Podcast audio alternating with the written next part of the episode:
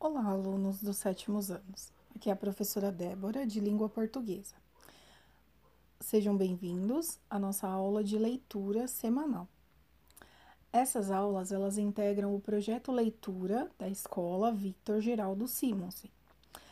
E essas aulas, elas seriam iniciadas durante as nossas aulas presenciais, mas, devido às circunstâncias atuais, elas serão nesse formato, formato de áudio meio que um podcast.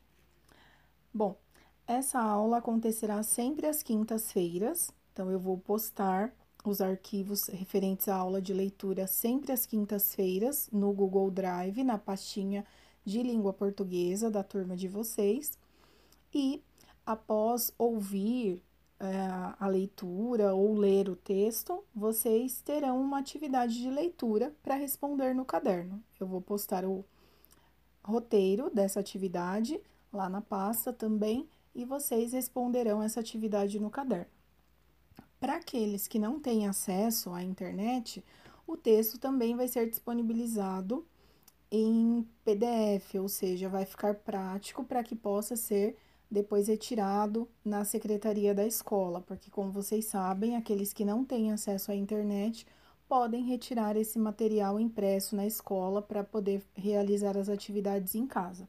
Mas quem tem acesso também vai ter a opção do texto em PDF. Então você vai ter a opção do áudio, né, de me ouvir contar a história, como aconteceria na nossa sala, ou você pode também fazer a leitura do texto por conta própria, sem, sem problema nenhum. Então eu vou disponibilizar esses dois formatos, tudo bem?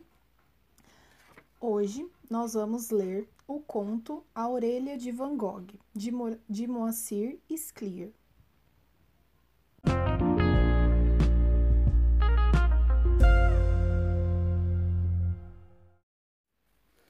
A Orelha de Van Gogh, de Moacir Scliar. Estávamos, como de costume, à beira da ruína. Meu pai, dono de um pequeno armazém, devia a um de seus fornecedores importante quantia e não tinha como pagar. Mas, se lhe faltava dinheiro, sobrava-lhe imaginação. Era um homem culto, inteligente, além de alegre. Não concluíra os estudos. O destino o confinara no modesto estabelecimento de secos e molhados, onde ele, entre paios e linguiças, resistia bravamente aos embates da existência. Os fregueses gostavam dele, entre outras razões, porque vendia fiado e não cobrava nunca. Com os fornecedores, porém, a situação era diferente. Esses enérgicos senhores queriam seu dinheiro. O homem a quem meu pai devia, no momento, era conhecido como um credor particularmente implacável. Outro se desesperaria. Outro pensaria em fugir, em se suicidar até. Não meu pai. Otimista como sempre, estava certo de que daria um jeito. Esse homem deve ter seu ponto fraco, dizia, e por aí o pegamos. Perguntando da, daqui e dali, descobriu algo promissor. O credor, que na aparência era um homem rude e insensível, tinha uma paixão secreta por Van Gogh. Sua casa estava cheia de reproduções das obras do grande pintor e tinha assistido pelo menos uma meia dúzia de vezes ao filme de Kirk Douglas sobre a trágica vida do artista. Meu pai retirou na biblioteca um livro sobre Van Gogh e passou o fim de semana mergulhado na leitura. Ao cair da tarde de domingo, a porta do quarto se abriu e ele surgiu, triunfante. Achei! Levou-me para um canto. Eu, aos doze anos, era seu confidente e cúmplice, e sussurrou, os olhos brilhando.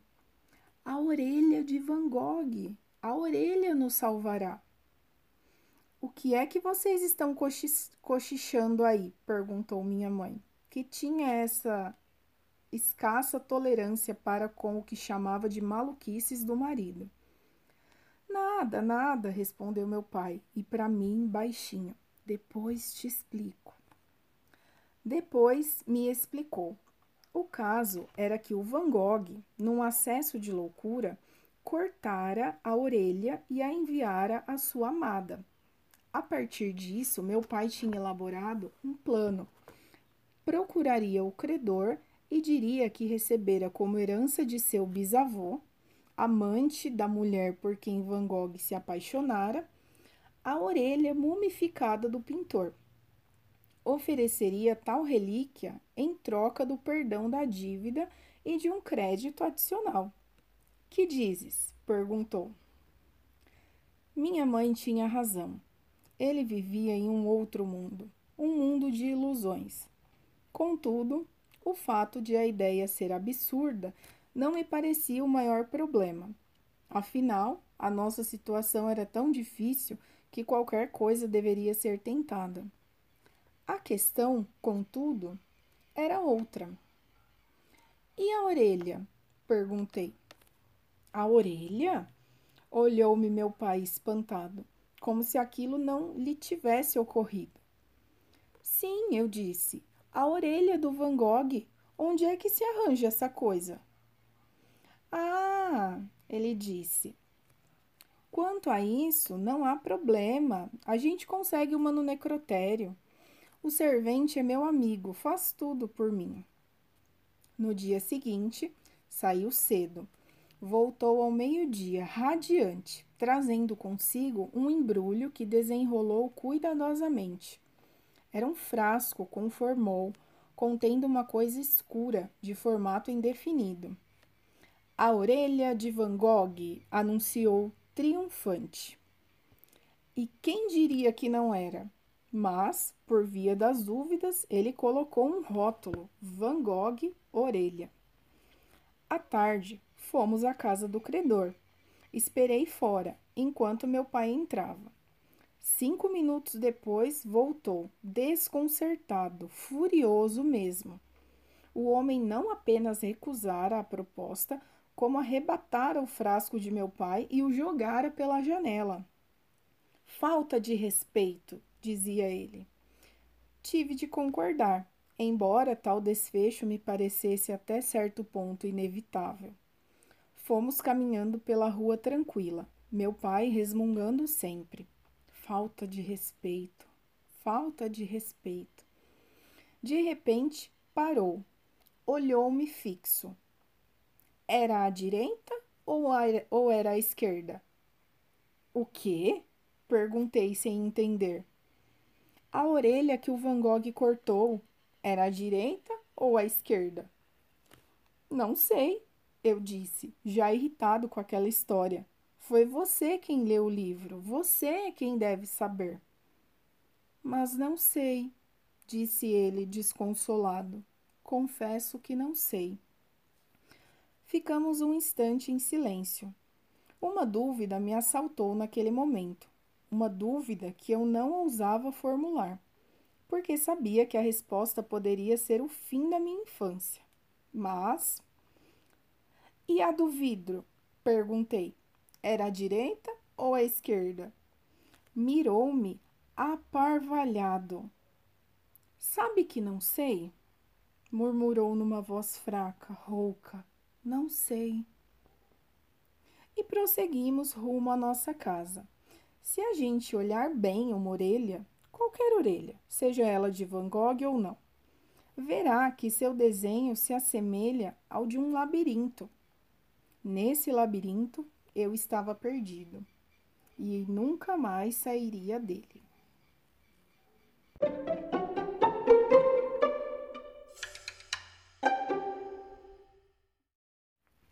E se você ficou com alguma dúvida sobre alguma palavra do texto, no roteiro da atividade você encontra o significado de alguns termos, certo? Até a próxima!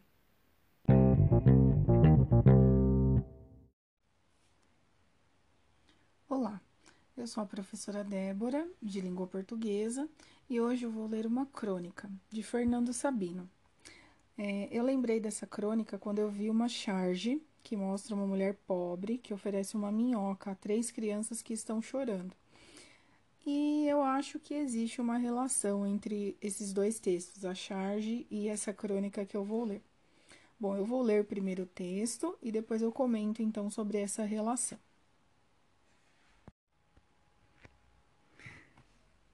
A última crônica, de Fernando Sabino. A caminho de casa, entro no botequim da Gávea para tomar um café junto ao balcão. Na realidade, estou adiando o momento de escrever. A perspectiva me assusta. Gostaria de estar inspirado, de coroar com êxito mais um ano nesta busca do pitoresco ou do irrisório no cotidiano de cada um. Eu pretendi apenas recolher da vida diária algo de seu disperso conteúdo humano, fruto da convivência que a faz mais digna de ser vivida. Visava ao circunstancial, ao episódico. Nesta perseguição do acidental, quer num flagrante de esquina, quer nas palavras de uma criança ou num acidente doméstico, torno-me simples espectador e perco a noção do essencial. Sem mais nada para contar, curvo a cabeça e tomo meu café, enquanto o verso do poeta se repete na lembrança. Assim eu quereria o meu último poema. Não sou poeta e estou sem assunto. Lanço então um último olhar fora de mim, onde vivem os assuntos que merecem uma crônica. Ao fundo do botequim, um casal de pretos acaba de sentar-se numa das últimas mesas de mármore ao longo da parede de espelhos. A compostura da humildade na contenção de gestos e palavras. Deixa-se acrescentar pela presença de uma negrinha de seus três anos, laço na cabeça, toda arrumadinha no vestido pobre, que se instalou também à mesa. Mal ousa balançar as perninhas, que com as perninhas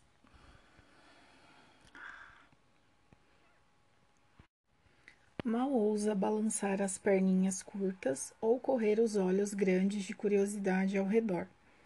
Três seres esquivos que compõem em torno à mesa a instituição tradicional da família, célula da sociedade. Vejo, porém, que se preparam para algo mais que matar a fome. Passo a observá-los. O pai, depois de contar o dinheiro que discretamente retirou do bolso, aborda o garçom inclinando-se para trás na cadeira, e aponta no balcão um pedaço de bolo sob a redoma. A mãe limita-se a ficar olhando imóvel, vagamente ansiosa, como se aguardasse a aprovação do garçom. Este ouve concentrado o pedido do homem e depois se afasta para atendê-lo.